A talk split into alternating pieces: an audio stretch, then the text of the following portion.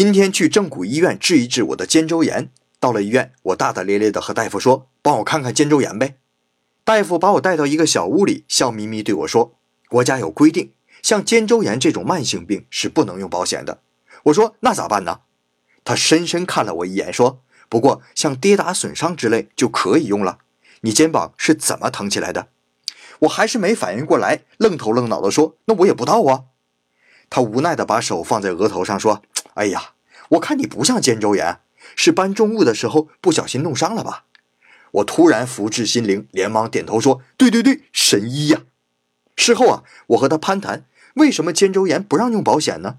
他告诉我，以前是可以的，不过肩周炎的人太多，导致国家保险负担不起，就取消了这一项。最后他长叹一声：“哪些病能用保险，哪些病不能用，那还不是国家一句话的事吗？”